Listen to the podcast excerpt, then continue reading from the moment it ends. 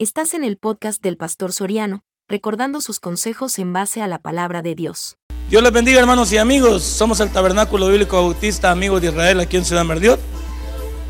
Y estamos ubicados en calle El Pedregal número 14 y 15 frente a Punta, aquí en Jardines de la Hacienda. Y les invitamos a que se congreguen con nosotros de lunes a viernes de 6 y media a 8 de la noche y el día domingo 8, 10 y 5 de la tarde. Ven y forma parte de nuestro equipo de trabajo. Esta es iglesia hasta que Cristo venga. ¡Te esperamos! Y el que no tiene Biblia, el que no tiene Biblia, compre una porque ya tenemos Biblia aquí. O júntese con un hermano, por favor. ¿Lo tiene? Pero viniendo uno les dio esta noticia. He aquí que los varones que pusiste en la cárcel están en el templo y enseñan al pueblo. Entonces fue el jefe de la guardia con los alguaciles y los trajo sin violencia porque temían ser apedreados por el pueblo. Cuando los trajeron, los presentaron en el concilio y el sumo sacerdote preguntó, diciendo, ¿no os mandamos estrictamente que no enseñéis en ese nombre? Y ahora habéis llenado Jerusalén de vuestra doctrina. ¿Queréis echar sobre nosotros la sangre de ese hombre? Se referían a Jesús. Respondiendo Pedro y los apóstoles dijeron, es necesario obedecer a Dios antes que a los hombres. El Dios de nuestros padres levantó a Jesús, a quien vosotros matasteis colgándole en un madero. A este Dios ha exaltado con su diestra por príncipe y salvador para Israel, para dar a Israel arrepentimiento y perdón de pecado. Y nosotros somos testigos suyos de estas cosas. Y también el Espíritu Santo, el cual ha dado Dios a los que le Padre y buen Dios, qué lindo eres. Nos muestras que tú no te quedas con nada y que tú eres grande y maravilloso. No sé por qué muchos dudamos de lo que tú puedes hacer. Si cuando tú estás de por medio de nuestra vida, nadie se atreve a luchar contra ti, llevándonos a nosotros de paz. Señor, nuestra voluntad y nuestra vida está sometida bajo lo que tú, Señor, desees para nosotros. En el nombre de Cristo Jesús hemos. Amén y amén. Hermano, quiero que en esta noche usted note el texto de este pasaje. Era la segunda vez que estos apóstoles hacían lo mismo. ¿Por qué los apóstoles se atrevieron a, desafiar? en este caso, pues sí, a las autoridades.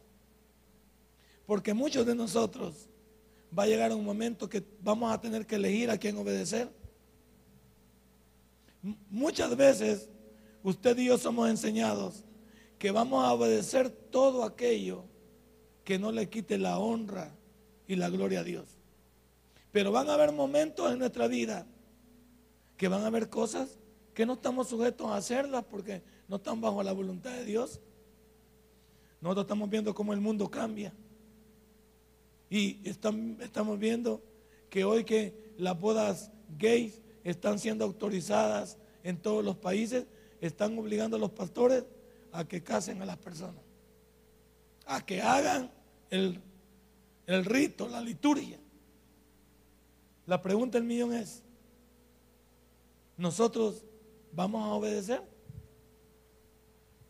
Sí, pero en este caso yo soy el pastor, ¿verdad? Usted es un miembro, gloria a Dios. Pero imagínese que a mí me vengan a decir, señor pastor, si usted no casa a fulano con fulano, no fulano con fulana, y no fulano con fulano, o me, o me casa usted a esta fulana con esta fulana, le vamos a meter en la cárcel. Yo voy a tener que hacer una decisión. y contestar en base a mi fe. Yo voy a sacar mi manual en el que todos juran, los políticos, juran los de la jurisprudencia. Yo voy a sacar mi manual y le voy a decir, señores de la autoridad, no sé cuándo me enfrente si esto va a ser una realidad porque los tiempos cambian. Yo le pido a Dios que mi, que mi decisión no cambie. Porque no me quiero poner aquí como valiente en una cosa que no ha sucedido, que es hipotética. Pero yo voy a tener que decirle, señores, yo respeto la autoridad.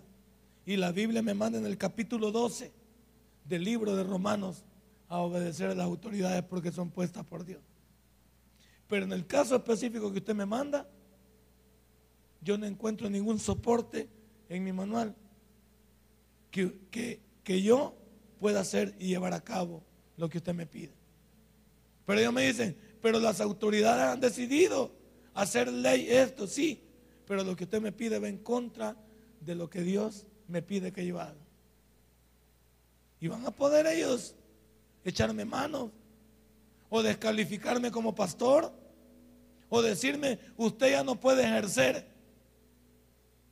Pero claro, ellos autoridades sobre la autoridad eclesiástica no tienen mucho, más que acusarlo a uno de desacato y poderlo poner en cintura. Es difícil tomar esas decisiones. Es difícil. Estos hombres era la segunda vez que salían. Les habían prohibido. No y dice pues. Les mandamos a que ustedes no fueran. Pero esto, y, mire, y a esto no le habían dicho, por favorcito no prediquen la palabra. Los habían cuereado. A esto ya les habían pegado. No es como hoy que a nosotros nos tiran un tomate o nos dicen tobistas, pero no ofende. O nos dicen hermanitos, los evangélicos, los, los emocionales. No es nada. A esto les pegaban. A esto los sometían, los metían a la cárcel. A esto los, los hacían pedazos. Sin embargo, ellos tenían una decisión. Tenían una convicción. Vamos a obedecer antes a los hombres que a Dios. Y es la pregunta que le traigo a usted como fidelidad. ¿Qué va a hacer usted cuando tenga que tomar una decisión sobre lo que se le pide y va en contra de usted mismo, de su familia? Va en contra de la voluntad de Dios. No tenemos por qué. Y no es, y no es algo que nosotros vayamos a hacer adrede o realmente como soberbios. La Biblia ahí preguntó el apóstol, ¿A quién debemos obedecer? Usted, en esta hermosa tarde, quiero preguntarle, cuando usted tiene que tomar una decisión en base a Dios, ¿a quién obedece? Hay veces, obedecemos a hombres, obedecemos a personas. Hay gente que nos habla y nos mete temor, miedo.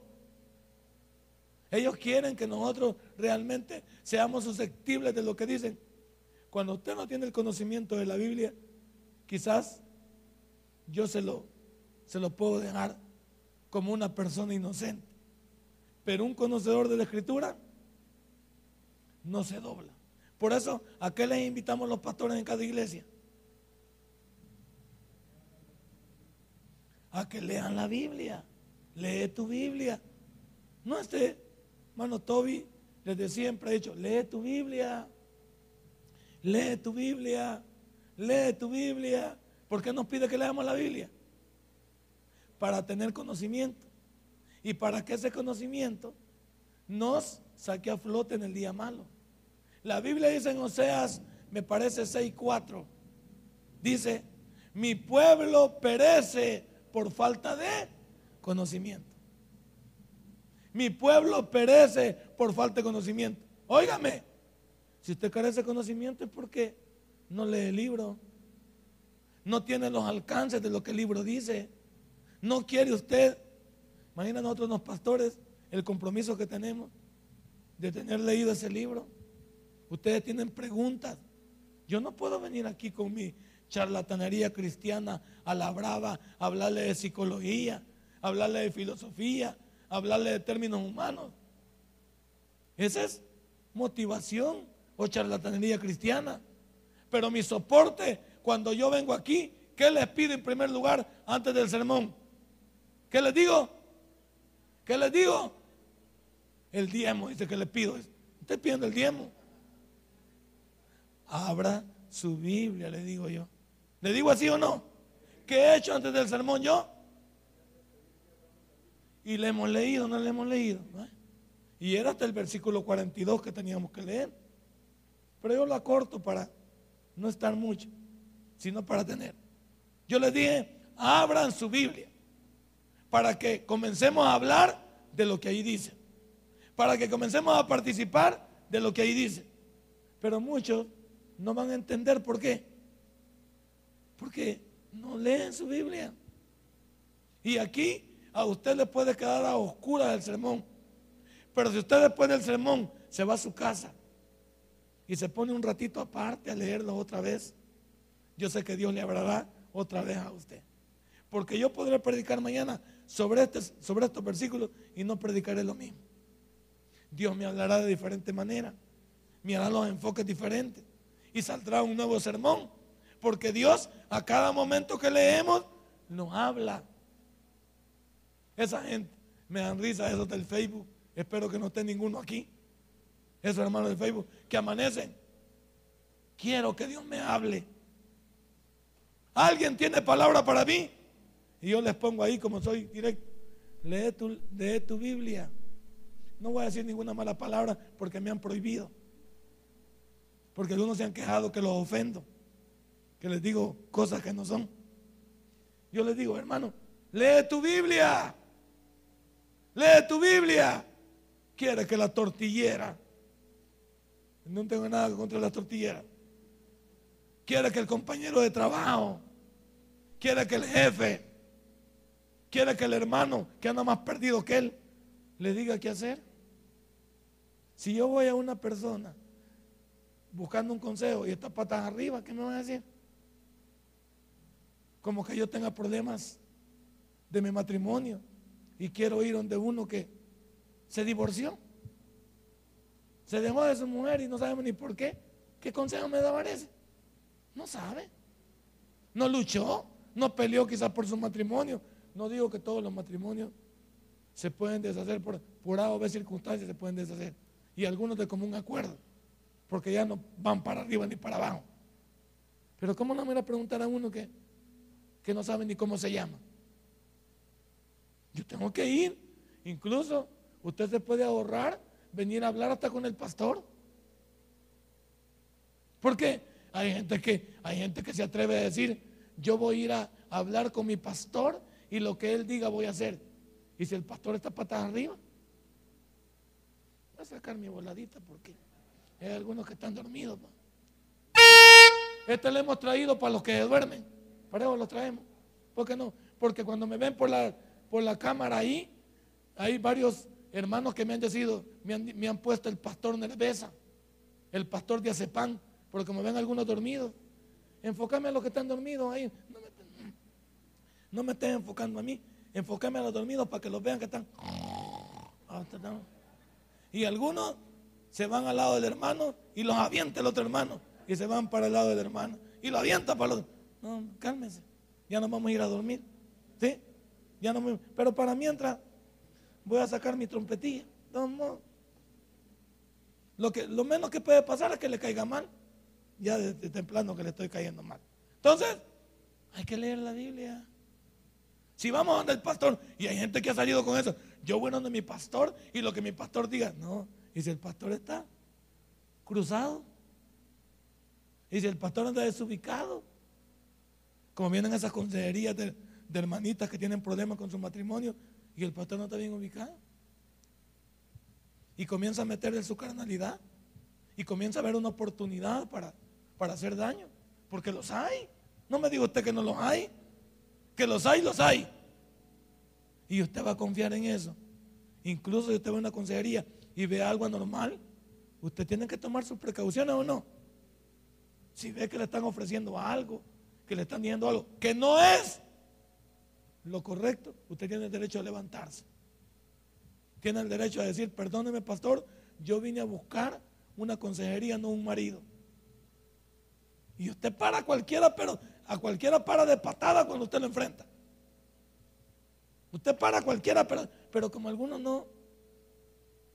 El pastor que es pecador y usted que lo empuja, no más a ningún lado. Por eso, en esto del pastorado, uno tiene que estar cuerdo.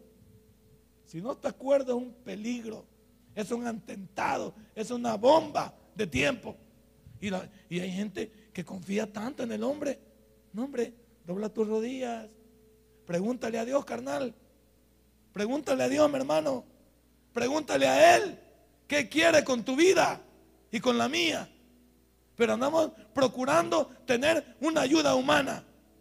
Pregúntale a Dios. Este lindo libro está lleno de consejos. Hermano, aquí hay tres cosas que estos religiosos, ¿a quién nos referimos? A los fariseos y a los saduceos.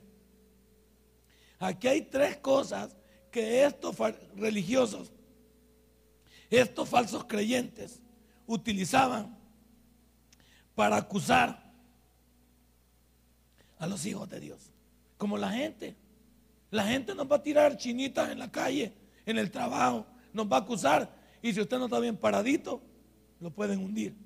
Máxime cuando le tienen la cola pateada.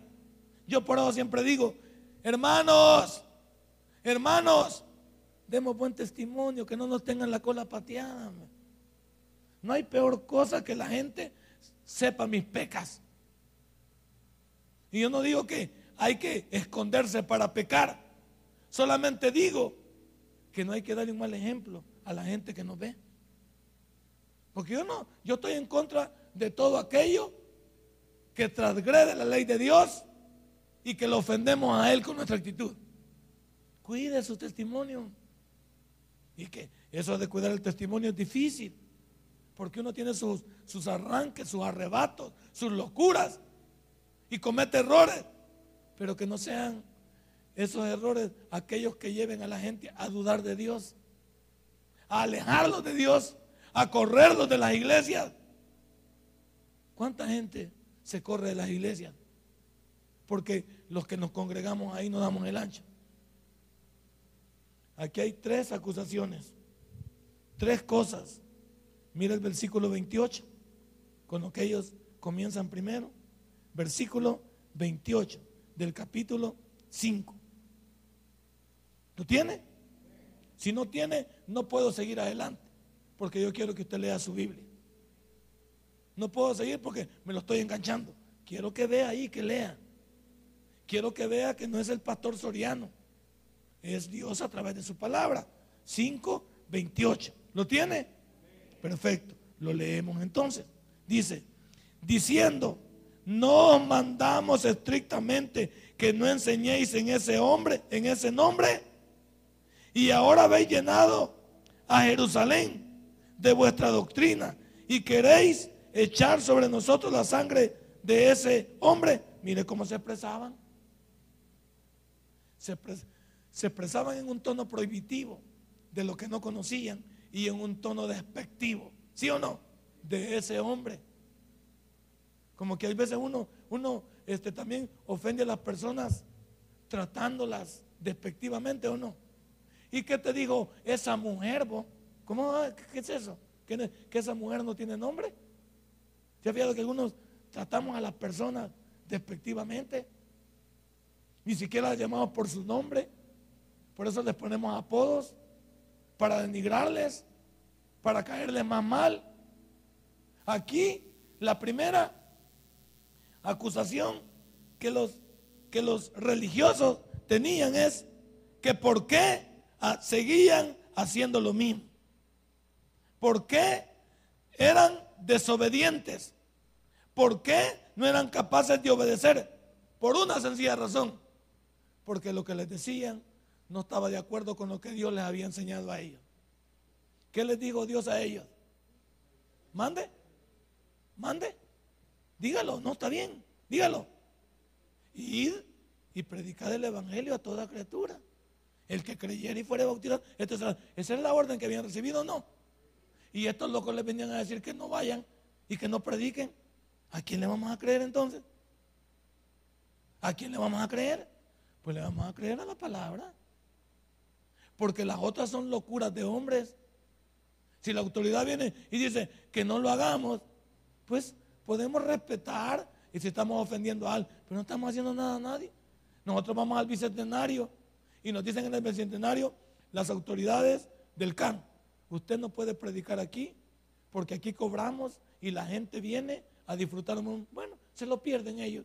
Ahí sí porque nos están avisando que no podemos entrar a un lugar que es pagado, que es controlado y que entre comillas la gente dice que va a descansar. Pero ¿en qué les ofendemos presentándoles a Dios? Entonces, ¿qué decimos nosotros? Ellos se lo pierden. Ahí sí nos vamos. Pero en la calle no nos pueden decir nada. Porque la calle es...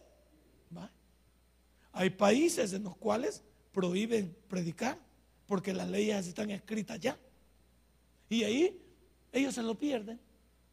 Como en los países difíciles, islámicos, que no se puede predicar porque matan al, al predicador. Ahí tienen que hacer amistad y comenzar a hablar de manera íntima y comenzar a crear una iglesia despacito. Ahí hay iglesias de una persona que le están comenzando a hablar y hablar hasta que consiguen a otra y no hacen bulla. Sí, las leyes son estrictas. Pero está soldado avisado, no muere en batalla. Aquí no. Aquí, ¿Quiénes estaban prohibiendo? Los religiosos. Y no ellos conocían la Biblia y conocían el Antiguo Testamento, pues. Y estaban prohibiendo algo que no les perjudicaba. Lo que pasa es que se sentían culpables de haber matado a su Mesías. Porque todavía, y, y querés echar la sangre de ese hombre sobre nosotros. Ah, ese hombre tiene nombre, se llama Jesucristo. La gente confunde porque nosotros les permitimos también que ellos ofendan nuestro cristianismo, nuestra vida, cuando ustedes conocen la Biblia. Si alguien está hablando mal del cristianismo, usted puede defenderlo con respeto o no. Si no necesitamos pelear. No, mire viejo, tal por ahí sí no, mire, porque va ofendiendo. Y la Biblia no nos manda a ser ofensivos, pero sí nos manda a ser respetuosos. Caballero, ¿usted conoce lo que está hablando? No, no, yo le estoy preguntando, ¿conoce usted lo que está hablando? Porque yo aquí tengo el manual de lo que usted discute. ¿Alguna vez ha leído este libro? No, pero que ustedes lo... Ah, por eso, ya entendía yo. Si no podemos hablar el mismo lenguaje, no nos vamos a entender. Así que usted está atacando algo que desconoce. Y yo estoy defendiendo algo que conozco. Y si usted me permite, con amabilidad, con respeto, le puedo enseñar lo que la Biblia dice. ¿Va? No que algunos se quedan callados. ¿Por qué se queda callado usted? Si usted conoce, el que calla otorga. Yo puedo con respeto meterme en la plática de alguien. No, ¿y usted por qué? ¿Por qué se pica? Pues porque yo soy de los que está hablando. Yo pertenezco a una iglesia. Yo soy pastor, soy diácono, yo soy líder. Yo soy esto, lo, claro, se mete ¿por qué? Porque están tocando a su familia. Y usted conoce. Ahora, si la gente no quiere y se pone agresiva y se pone ofensiva, lo tenemos que dejar. La Biblia dice, sacudes tus trapos y vete de ahí. Así nos manda la Biblia. Dice incluso en las cartas de Juan, no le digas bienvenido a cualquiera, si no viene bajo la voluntad de Dios. No le digas bienvenido, como usted, que cuando llegan los mormones los pasa adelante. Como ve al chelito, ojos arcos, y se quiere tomar una foto con él, pasa adelante. Y lo pasa adelante y le ofrece café. Ni saben que ellos no toman café. Pero usted los pasa adelante al chelito y al, y al morenito. Los pasa.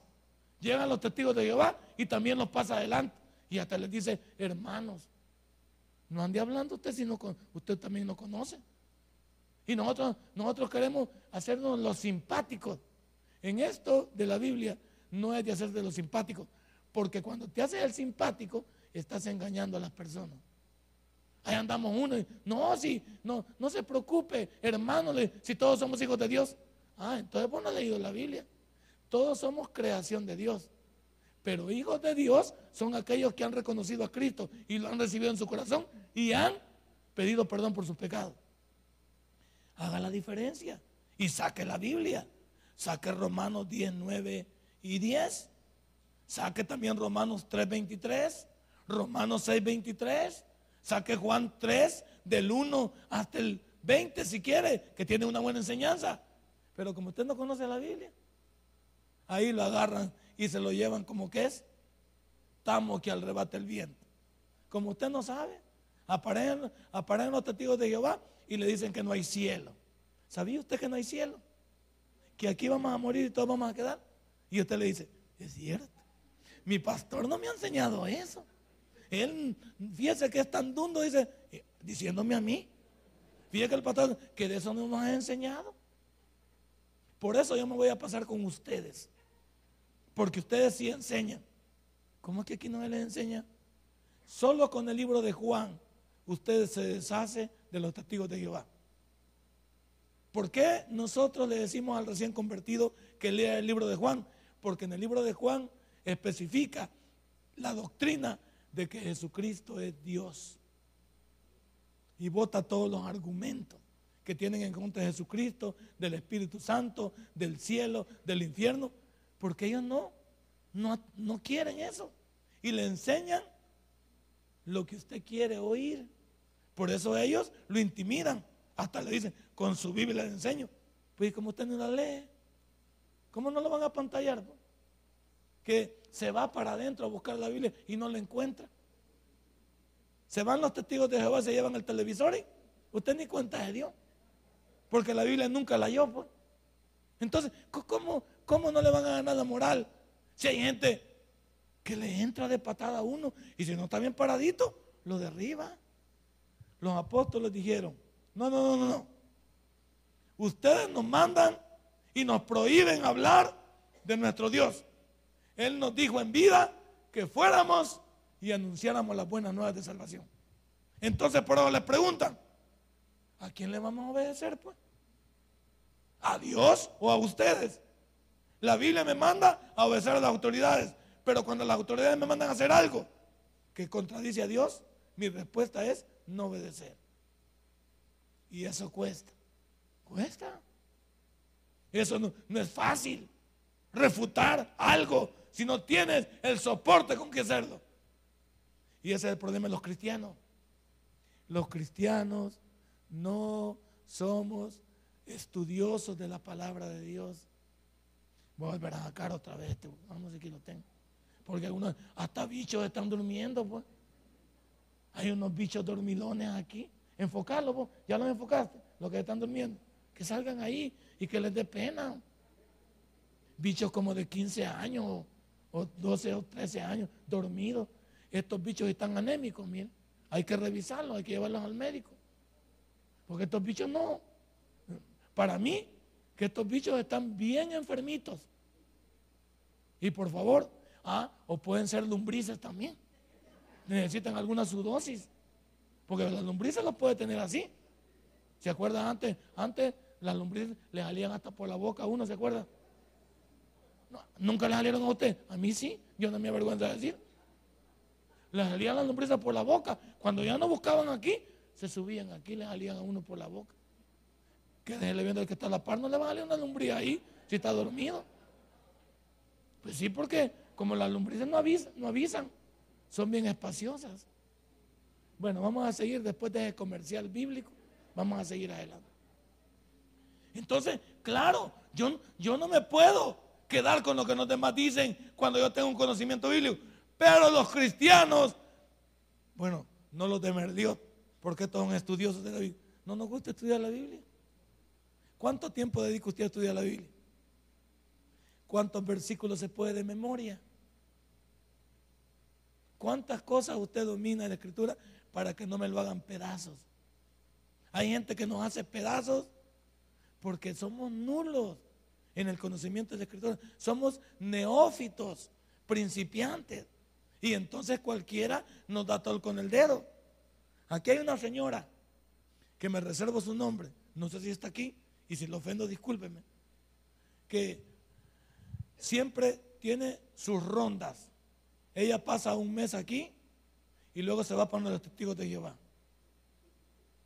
El otro mes, me parece que cae donde los mormones. Esto es cierto, no, me lo, no es mentira. Esta señora está más perdidita. Se va donde los testigos de Jehová, luego se va donde los mormones, de repente aparece por donde los católicos, si le hablan de no, si vaya también, porque ella dice que todo es bueno, dice. A mí todo lo que me hablen de Dios es bueno. No todo lo que te hablan de Dios involucrando a Dios es bueno. Y esta señora da una ronda y cuando aparece por aquí le digo, y, hermana, ¿y qué se había hecho? Y ella me dice, no, sí, pues como me voy a dar mi vuelta, me dice. Tengo mis contactos, me dice. Quizás son extraterrestres los contactos, no sé. Se va. ¿No será, no habrá uno de esos aquí? ¿Y por qué lo llevan como el tamo que arrebata el viento? Porque le hace falta conocimiento. Y no es que uno se enamore de una iglesia. A mí siempre me gustó ir a una iglesia que me enseñe. Por eso me quedé con el tabernáculo. Porque desde que escuché el tabernáculo y escuché la predicación, a mí me llamó la atención la manera en que me explicaban la Biblia. No, a mí eso me llamó la atención. La manera práctica cuando el pastor estaba en su apogeo, en sus dominios completos y enseñaba, era una maravilla escucharlo. ¿Quién nos impresionaba? Yo copiaba los sermones. Muchos de los sermones los predico aquí con ustedes. Le doy vuelta nada más al título, le, le pongo un poco y los predico. Porque eran buenos sermones. Excelente enseñanza. La enseñanza del tabernáculo. Por eso a la iglesia el tabernáculo le fueron teniendo miedo hasta los católicos cuando, nos ven en la calle y llegan los, los preguntan, hey, ¿y quiénes son? Ah, son los bautistas. Se van a encerrar porque sabe que los vamos a evangelizar. Pero algunos de nosotros ya no tienen ni miedo. ¿Quién es vos? El hermano Vicente. Ah, viaje de agua, déjalo. Déjalo que vengan. Ya de todos modos, aquí lo convencemos con algo. Pero cuando llegamos a ciertos lugares y saben quiénes somos, la gente dice, los bautistas son fregados, significa son estudiosos. De, esos no los, no los engañamos. Esos son chipa. Pero hay algunos que no. Hay algunos hermanos, y más con las enseñanzas que hoy se dan, que son enseñanzas maruchá, enseñanzas de entretenimiento, enseñanzas eh, basadas en la psicología y en la armonía. La Biblia no dice eso. Para eso tomo un libro de psicología. Para eso tomo un libro de filosofía, un libro de sociología. Compro mi libro de que me diga cómo el arquitecto de tus sueños eres tú. Y comenzamos a ver un montón de cosas que hay que, que hay que siempre salir positivo y amar las vibras. No sé qué es eso. No sé qué es eso de las vibras. Y hay que poner nuestra, nuestra, y nuestra imagen en, en, en línea con las pirámides. ¿Y dónde sé yo que te quedan las pirámides? Solo que la de Chachuapa.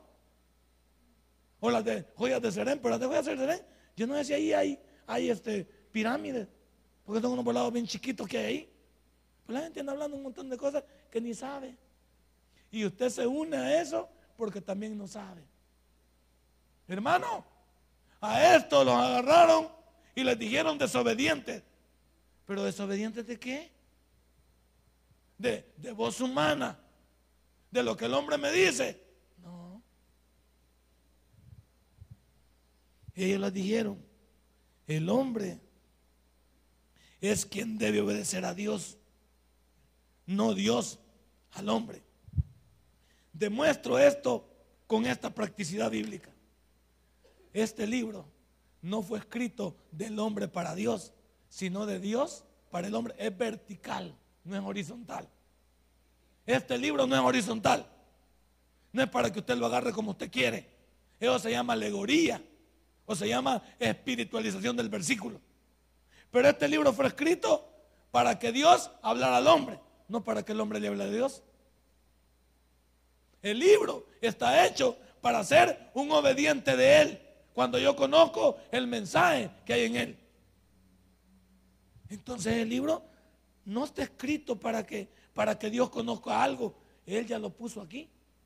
Por eso todos aquellos que les pueden dar profecía o les pueden dar algo si la Biblia ya está completa. Cuando alguien sale, sale a la calle y le dice estas palabras a usted, le tengo una profecía nueva, ¿qué le está diciendo? Con el conocimiento que usted tiene, que a este libro le hace falta lo que esa persona trae. Y eso, cuando alguien me dice a mí, le traigo una profecía, significa que traigo algo nuevo que este libro no tiene. Y es imposible, porque el libro está completo, porque los profetas llegaron hasta Juan escribiendo el Apocalipsis. Pero como usted no sabe, usted recibe la profecía. Yo digo que lo deje hablar por respeto, pero no estamos supuestos. Porque lo que la gente va a decir casi siempre es un versículo bíblico y amonestándole a usted. Dios dice que lo obedezcamos. Porque Dios en su palabra, ah, bueno, ya lo dice en su palabra. No me dice nada nuevo. Pero esa gente que habla en la calle es, hermano, a usted lo vi en un vaso de sangre. Y ese volado. Y digo yo, bueno, esta hermana sabe quizás que yo soy vampiro. Que ya me he visto alguna vez que, que trabajé en Crepúsculo. O he trabajado con Drácula. O sea, que se me viene a la mente cuando me dice, lo vi en un vaso de sangre. Además, y si la persona me dice, hermano, a usted lo vi muerto. ¿Pero cuándo? Porque si me dice que me vio muerto y esa es profecía, me tengo que morir para que se cumpla. Porque la Biblia ya está completa. Esos son chantajes o miedos. O a alguien, no dudo que ha creído que Dios le habló. Pero una cosa es creer que Dios me habló y otra cosa es que Dios me hable. Son dos cosas diferentes. Una cosa es tu emoción. Yo creo que Dios me habla. Ah, yo creo o te habló. A mí no me hables, no me vengas con, con medias tintas. Es que yo creo que Dios me habla. ¿Te habló? Si Dios te habló, papayito, ya me metiste miedo. Porque si Dios te habló, ¿qué tiene que pasar? Se tiene que cumplir. Entonces, si alguien me vio, como esos grandes circenses al fin de año que mandan a llamar a ese montón de locos, este, ¿cómo se llama? Magos. Este año va a morir uno de los mejores presidentes del mundo. ¿Cuál, pues? ¿Cuál? Date un nombre. ¿Se va a morir Obama? ¿Y cuándo? Para que la profecía sea cumplida. Eh, he visto también en mi bola de cristal vio a un pelón, pero ahí dice que vio la bola de cristal. He visto en mi bola de cristal que este año se morirá uno de los mejores artistas. ¿Cuál pues? ¿Cuál? Dame nombre, apellido y fecha. Pero no me estés con casaca a mí porque el libro que conozco yo no habla de medias tintas. Este libro y la diferencia con él y su acérrimo rival de este libro es la evolución.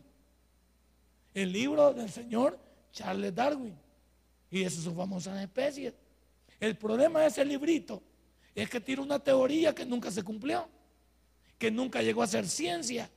Entonces todo se quedó, como alguien dice, en un paradigma. Todo se quedó en un supuesto que nunca se cumplió porque nunca encontraron el eslabón perdido. Ah, entonces, el libro de Charles Darwin, además de ser tan nuevo como el año 1800, 1900, ¿Y qué pasó con nosotros 17 siglos? Y alguien va a venir a darme a con el dedo cuando este libro ha pasado por, por infinidad de ataques, destrucción, y el libro ha permanecido, y todo lo que el libro dice se ha ido cumpliendo. Y me van a salir con este librito de paquinas de Memín. Me van a salir con esas bayuncas. Claro, la gente te mide. La gente ve Dice, este saco me lo echa lomo, pues. Este hermano, si apenas puede leer. Pero hay gente, fíjese, que, que no puede leer, pero es mejor que nosotros. Le piden que le lea la Biblia y se la memorizan. Es más listo que nosotros. Entonces, ellos le dicen aquí, no, señores, no es Dios quien debe obedecer al hombre. Es el hombre quien debe de obedecer a Dios. Por eso les pregunta, ¿a quién debemos de obedecer? Y por eso usted debe decir, ¿quién es el que realmente tiene la última palabra? Y la última palabra la tiene el cielo y la tierra pasarán, dice Mateo, pero su palabra no. Ahí está. El cielo y la tierra pasarán, pero su palabra no pasará. Ahí está. Vientos van, vientos buenos, ideologías van, ideologías vienen, y la Biblia sigue teniendo el mismo mensaje. La Biblia nunca ha cambiado el mensaje. La Biblia no es que hoy la Biblia dice una cosa y ayer dijo otra, es la misma. Lo que pasa es que la Biblia es tan actual ayer como es actual hoy. Cuando yo la leo, cuando yo soy una persona lectora de la Biblia. Entonces, aquí lo que nosotros debemos de entender es qué dice la Biblia. Cuando alguien te diga algo, dice, ¿qué dice la Biblia? No, que a mí me contaron, ¿qué dice la Biblia? No, que las tradiciones dicen, ¿qué dice la Biblia? No, que las costumbres dicen, ¿qué dice la Biblia? No, que el Papa dice, ¿qué dice la Biblia? Pregunta, ¿qué dice la Biblia? Y si la Biblia lo dice, yo lo creo. Si la Biblia no lo dice, yo no tengo por qué creerlo. Sencillo. Muéstreme dónde dice la Biblia eso. Es como, vamos, destruir, destruyamos hoy, para terminar, una cosa que mata a todos. ¿Con qué destruimos el bautismo infantil? Fácil. No solo que Jesús se bautizó a los 30 años, sino este es el colmo. Si la iglesia grandota dice que los niños hay que bautizar a los chiquitos, entonces hay que pegarle una pedrada a María, la mamá de Jesús, porque él le olvidó a la señora bautizar al niño. Y hay que decir que María era olvidadiza, le faltaba un tornillo, le faltaban 10 para el dólar, porque a la señora se le olvidó bautizar a la criatura. Ahí destruimos eso. Fácil. Señores, ¿por qué María no bautizó al niño chiquito? Y el niño tuvo que ser bautizado hasta los 30 años. Destruya eso de acuerdo a la Biblia. Por eso el pastor decía, a forma de chiste, chiquito y bolo no se vale. Porque quienes deciden por el niño? Los papás. Y ponen a un par de, no voy a decir malas palabras porque me han prohibido, a dos personajes postizos que son la madrina y el padrino, que después van a ir a chupar junto con los dos clientes que están ahí. Entonces utilizan al niño para una chonguenga y una gran comilona, donde todos se ponen a riata en honor al niño. Pero al niño le tiraron agua bendita y todos están bolos como a las 8 de la noche. Entonces, como digo eh, el hermano en su himno, de Jesús verbo no sustantivo, ¿qué digo? A mí me bautizaron y ni me preguntaron bien dicho, por Ricardo Arjona. No se quede pelado ahí que es hermano Ricardo Arjona y que es un himno. Pero vamos a decir algo, Ricardo Arjona tiene razón. A mí me bautizaron y ni me preguntaron, ¿va? Entonces, yo creo que el Papa bien haría en mandar a llamar a Ricardo Arjona y excomulgarlo, porque está criticando. ¿Cómo que Ricardo Arjona, diciendo de chicha ni limonada, critica esto? Y esto que Ricardo Arjona Quizás no ha leído la Biblia, pero alguien le contó. Y tiene razón. A mí no, nunca me bautizaron. ¿A usted lo bautizaron chiquito? A muchos yo creo que sí. A mí no. Porque hubo problemas económicos, gracias a Dios. Nunca hice la primera comunión porque no tenía para la candela ni para, ni para el trajecito. Entonces no me bautizaron. No me confirmaron por lo mismo. Y entonces tampoco gastaron una hostia en mí. No podía tomar la hostia porque era prohibido. No era ni bautizado, ni confirmado, ni primera comunión, ni también remojado. Entonces no tenía nada. Entonces yo no podía tomar la hostia. Siempre que el padre tomaba, yo iba a ir y me decía, usted no es bautizado, usted no puede ir. Me limitado, gloria a Dios, porque nunca tomé una hostia. Pero ¿a cuántos lo bautizaron? ¿Les preguntaron? No, era una excusa más de voz de hombre. Pero nadie puede destruir esa costumbre y esa ideología si usted no conoce la Biblia. Pregúntenle nada más. Señora, entonces quiere decir que a María se le sobó el, el coco. Pues. Se le olvidó a la señora bautizar al niño. Y el niño, él se convirtió en un hombre y se bautizó hasta los 30 años. ¿De dónde saca eso? De la Biblia, leamos. Venga para acá. Lo leemos en Mateo. Pero ah, usted piensa que lo voy a buscar, usted búscalo en su casa. Le estoy diciendo que usted así le va a decir, venga para acá. Ah, usted, ahí va el pastor. No, sí, eso lo va a leer usted. Usted. Venga para acá. Aquí dice, miren la palabra. Claro, usted sabe. Pero usted no sabe también dónde queda. Mire, permítame, por aquí lo vi. Ay, Dios, papá, por aquí lo vi. Y no, pasan horas y nunca lo encuentro. Usted debe tener, saber qué está hablando.